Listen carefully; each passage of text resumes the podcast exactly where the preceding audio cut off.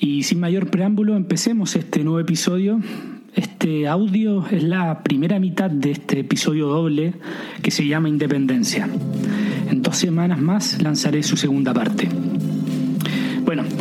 Ya les había comentado que esta temporada, al menos en intento, se viene más literaria, más ambiciosa en profundidad y con la inquietud de responder la pregunta, entre varias, pero esta siendo la principal, ¿cómo conocernos mejor? La semana pasada hablaba de la importancia de las historias, de la inspiración y la información que éstas revelan, que son tal vez la primera toma de conciencia de una eventual persecución por conocerse. Son los primeros murmullos de una individualidad y autenticidad en ciernes que lucha por manifestarse. Pero ¿cómo hacemos para que estos murmullos, que no se callan nunca por lo demás, se fortalezcan y nos manifiesten nuestro camino, nuestro sentido, que jueguen a favor nuestro? Primero que todo debemos poder escucharlos. Son los mismos tambores que Turó, nuestro querido Turó, que hablamos tanto aquí en este, en este podcast, nos hablaba en la primera temporada. Cada uno escucha una música y ritmo diferente. En la infancia son los autos de carrera, una pelota, las muñecas, la actuación, las historias, etc. Es en esa época en que todo es nuevo, todo maravilla, porque estamos explorando o al menos deberíamos. Luego entramos a lo grupal, ya de manera oficial de las escuelas, donde es verdad, podemos encontrar pares y amigos para toda la vida y mentores en profesores, pero en rigor nos encontramos con disciplina y orden. Salvo que vengas de Finlandia, donde la educación sigue individualizada y no se agobia a los alumnos con tareas ni jornadas extensas y si se estimulan sus intereses. Bueno, eso al menos es lo que dicen pero salvo que nos vivas en Finlandia, en menor o mayor medida las escuelas más tradicionales, eh, en ellas vas a encontrar disciplina y orden, que es necesario, no digo lo contrario, ya que nos otorgan seguridad y nos da un terreno firme donde pisar. Pero a la larga y casi siempre ese orden te termina aplastando y silenciando a poco a poco esa individualidad que se quiere expresar. El problema es que muchas veces por escondernos en grupo le damos la espalda a nuestra individualidad nuestra sed de validación y integración es tan grande que sacrificamos todo. Es por esta sed que muchos, por ejemplo, escuchan reggaetón cuando no nos gusta en realidad, o practican X deporte en vez de otro. Hacemos todo esto sin darnos cuenta que nos acuchillamos a nosotros mismos, porque al imitar te abandonas. Y tal vez suene exagerado y grave, pero tu inconsciente siempre encuentra una forma de castigarte por esta traición en sueños, en borracheras, al estar constantemente irritado, al sentir ese zumbido de que qué mierda esto, no, no tiene sentido. La imitación a la larga es esclavitud y nadie quiere someterse a tiranos, aunque seas tú mismo. Entonces desde muy jóvenes iniciamos a tiranizarnos. Y ante esta problemática la pregunta que tenemos que hacernos no es cómo deberíamos vivir, no, sino cómo podríamos vivir. Deberíamos con mayúscula, gritando casi, pero no lo haré. Ese debería son las reglas y cadenas impuestas por otros, la familia, sociedad, amigos, etc. Como que siempre vemos todo en esa dimensión, pero más que hacernos la pregunta de cómo deberíamos vivir, deberíamos plantearnos cómo podríamos vivir, podríamos. El podríamos es sinónimo de exploración, de salir de la zona de confort, de ir a lo desconocido, de ampliar el abanico de posibilidades. Ojo, que no es libertad, simplemente que tú eliges a qué cadenas y grilletes te sometes. Es mejor empezar a comprenderlo lo antes posible. Según Jordan Peterson, el psicólogo clínico canadiense tan popular y polémico últimamente, la vida con sentido se encuentra con un pie en el orden, en lo que dominas y conoces, que te da la seguridad suficiente para no estar absolutamente desorientado en tu camino, y un pie en el caos, que representa el territorio desconocido, que es donde creces. Asumiendo esta pregunta de cómo podríamos vivir y tomándolo en acción, es ahí donde ejerzo la responsabilidad y dejo de ser esclavo de las expectativas externas. Es ahí donde dejas de echarle la culpa a tus papás, al capitalismo, a los políticos, al comunismo, al eje, al jefe, al profesor, etc. No, basta, basta de excusas. ¿Cómo podríamos vivir? Tenemos que escarbar honestamente, honestamente en esta pregunta. La respuesta en el fondo siempre, siempre la ha sabido. Este punto es clave porque es donde pasamos de las ideas a la acción, donde apuntamos a un objetivo. Según Peterson, los objetivos no, se, no deben ser ni muy bajos ni muy altos. Muy bajos porque ahí no hay desafío. Es como jugar con la mamá piadosa que te deja ganar a todo. Ni muy altos, ya que es inalcanzable, porque ahí solo hay frustración y castigos ambos estados no te van a involucrar en la actividad a largo plazo, que es lo que se necesita. Entonces, en vez de apuntar a 10, parto con 4 o 5 o el número que sea o la situación que sea, pero que te exija. Y luego de dominar este nivel, reformulas el objetivo. Lo reformulas porque ya estás obteniendo los beneficios del perfeccionamiento, de la repetición, de la rutina. Es aquí cuando digo lo importante comprender que los sacrificios son parte de la vida. La buena noticia es que tú puedes elegir qué sacrificas si juegas este juego. En vez de apuntar a la perfección, apuntamos a darnos cuenta de nuestros defectos y superarlos. Ese puede ser un juego para toda la vida. Yo no tengo nada en contra de la amistad, de juntarse de manera fraterna con personas con afinidades similares y poder compartir proyectos y escuchar las obsesiones de amigos. Es más, creo que es fundamental. El apoyo entre amigos es vital, es primordial cultivar esas relaciones con amigos que hinchan por verte crecer. Son esos que se alegran de tus victorias y sufren tus derrotas. Lamentablemente, ya más viejos, nos damos cuenta que este tipo de personas que permiten y estimulan esta individualidad son los menos. Por eso, la labor recae en uno. Sería ideal atravesar los campos minados del territorio desconocido con amigos. Y esto lo vinculo con los viajes, porque un viaje es exactamente salir a lo desconocido. Y por diversión y también seguridad queremos la compañía de amigos. Tal vez más de uno ha planificado un viaje idílico con amigos en alguna borrachera y el solo imaginarse en aventuras lejanas los emociona. Yo lo he hecho. Pero la verdad es que nunca, muy pocas veces se realizan por el tiempo o timing y porque sobre todo inconscientemente sabes, al igual que Hemingway, que never go on trips with anyone you don't love. Nunca viajes con alguien que no ames, decía el autor de El viejo y el mar que sus libros me inspiraron tantísimo a venir a Francia que como buen viajero y escritor expatriado entendía esta máxima del viaje. No estoy hablando de un viaje de dos semanas, eso es realizable, sino de viajes extensos y ambiciosos, porque someter mi individualidad a lo grupal, no, al menos no en el largo plazo. El caos o el recorrer el territorio desconocido es algo muy íntimo. Hay mucho de primitivo e instintivo en ello. Sabemos que el verdadero caos lo debemos enfrentar solos. Es la misma imagen del hombre de la caverna con hambre en su cueva. Si quiere alimentarse, tienes que salir, enfrentarte a los depredadores, a la maldad. Si no, vas a morir. Es el mismo escenario el que te hace bullying. No lo puedes acusar a tu mamá o al profesor, debes enfrentarlo tú mismo. Si no, rompes ese contrato social y sobre todo no aprendes cómo enfrentar esta situación. Es el eterno mito del héroe que sale a lo desconocido. Las mejores historias y los mitos universales parten así, son meta historias. Es el hombre de la caverna que mencionaba. Es también Moisés huyendo de Egipto y liberando al pueblo esclavo hebreo por 40 años, errando por el desierto y así seguimos. No, no es que sea bueno salir un poco de la zona de confort. Es que fuera de ella está la vida, el caos esperando por ser domado en el proceso algo tiene que morir dentro de nosotros y revivir el héroe que domina al caos a través de riesgos y ponerse a punto con el desafío. Se necesita coraje. Y volviendo a Peterson, es el símbolo, el, símbolo del taoísmo del yin y el yang, ese dualismo filosófico Peterson describe el símbolo como dos especies de serpientes gemelas, una blanca y otra negra, que encierran el círculo. La serpiente negra tiene un punto blanco en su cabeza y la blanca posee un punto negro en la suya. Representa los dualismos filosóficos de luz y sombra, bien y el mal, entre ellos el caos y el orden, que son intercambiables y unidos eternamente. Los opuestos se juntan y acechan unos a otros. No son excluyentes. Todo lo contrario, en su encuentro es donde se pavimenta el camino con peso, el camino significativo, en el que el tiempo vuela y te abocas a una actividad con entereza y disfrute.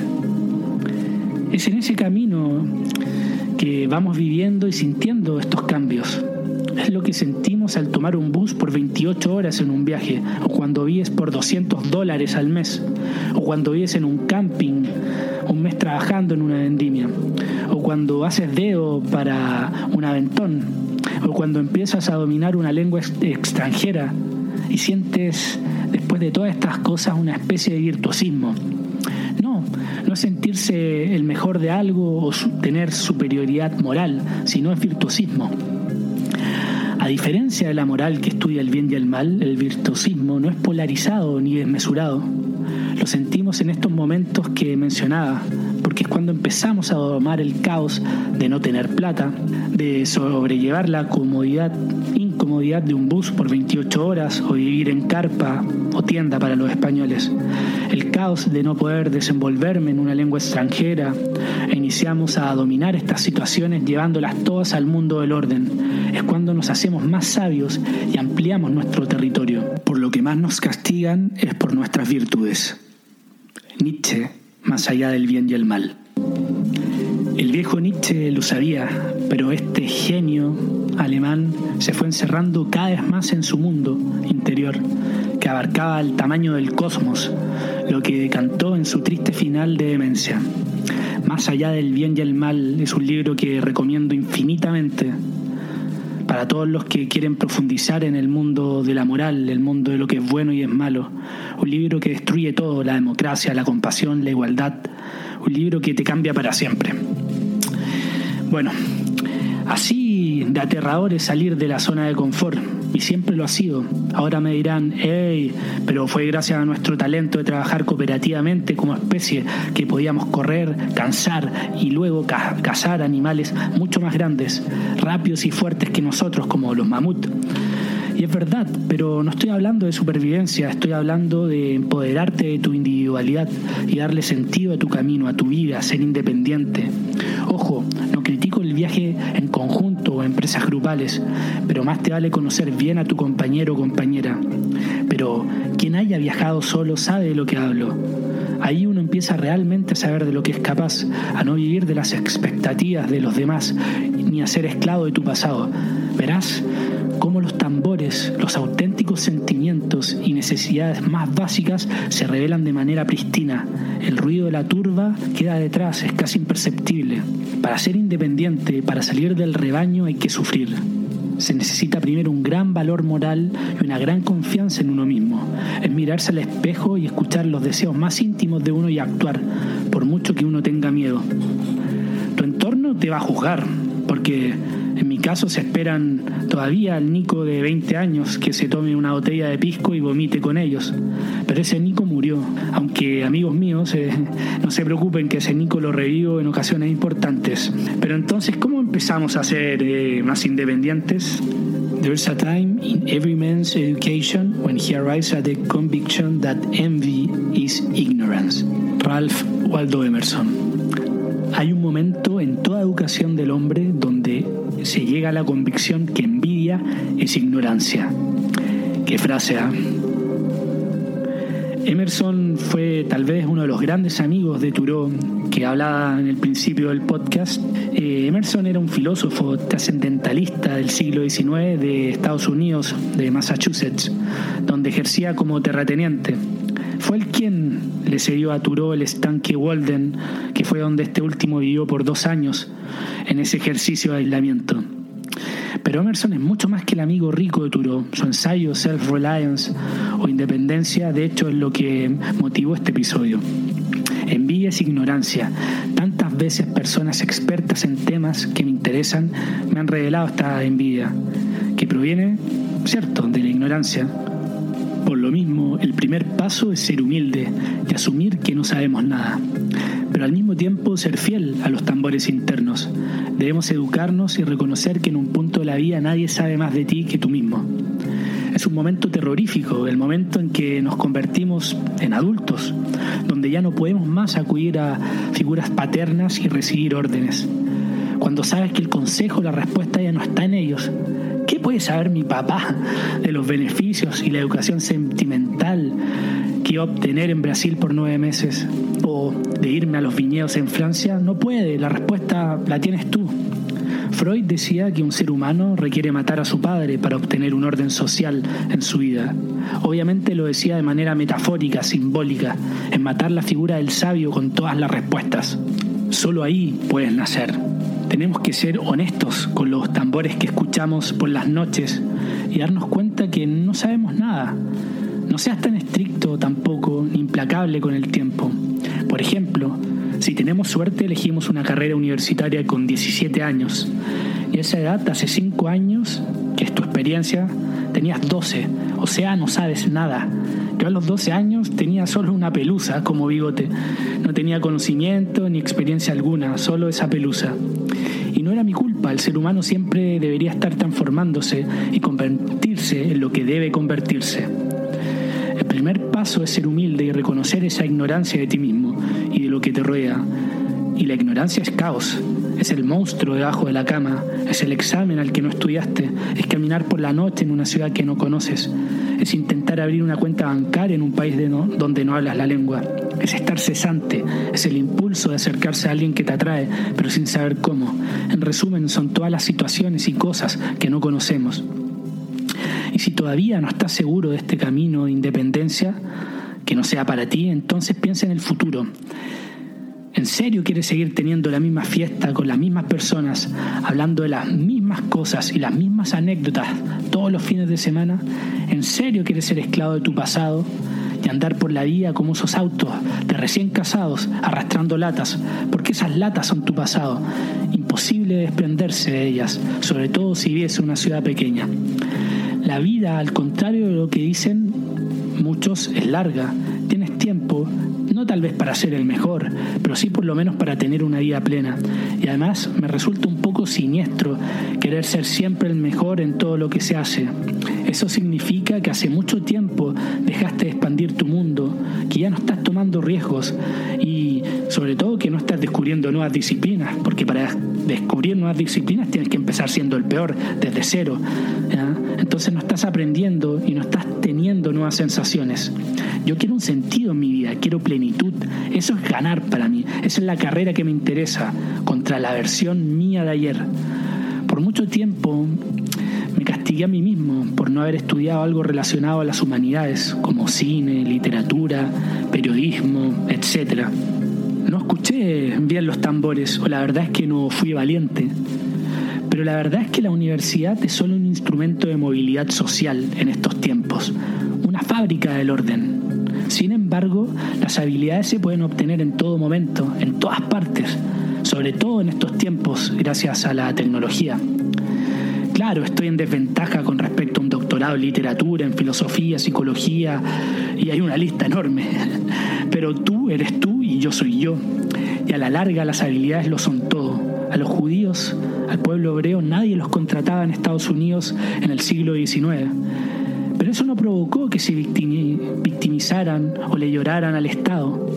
Como pueblo resiliente sabían que si se victimizaban se pondrían en la posición de esclavos, esa en que el universo Estado les debía algo. Y por lo tanto no asumir las responsabilidades, lo que los hacía un blanco fácil para ser tiranizados.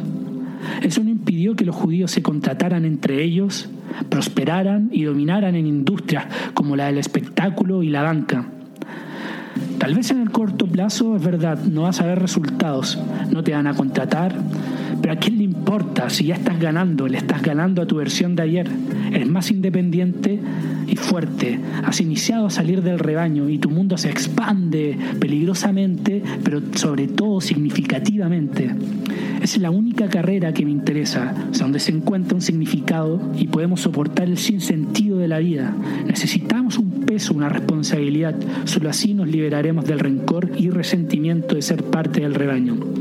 Atrevámonos a cagarla, atrevámonos a fracasar, a ser devorados y heridos por las bestias afuera del rebaño. Sí, te van a herir, pero ¿qué importa? Al menos dejarás de esa moral de esclavo que ya te está aplastando. Démosle un sentido a la vida. Si no alcanzamos el objetivo, pero fuimos sinceros y fieles en el proceso, en el camino vas a aprender y tú vas a ser una mejor versión de la que eras antes de iniciar esta búsqueda. Eso me parece el mejor trato posible, al menos mucho mejor que reprimir tus aspiraciones y autoengañándote surfeando las olas de la nada. Prefiero fracasar mil veces que despertarme un día con 50 años y ver que no he luchado por nada. Eso sí es terrorífico, eso sí es fracasar.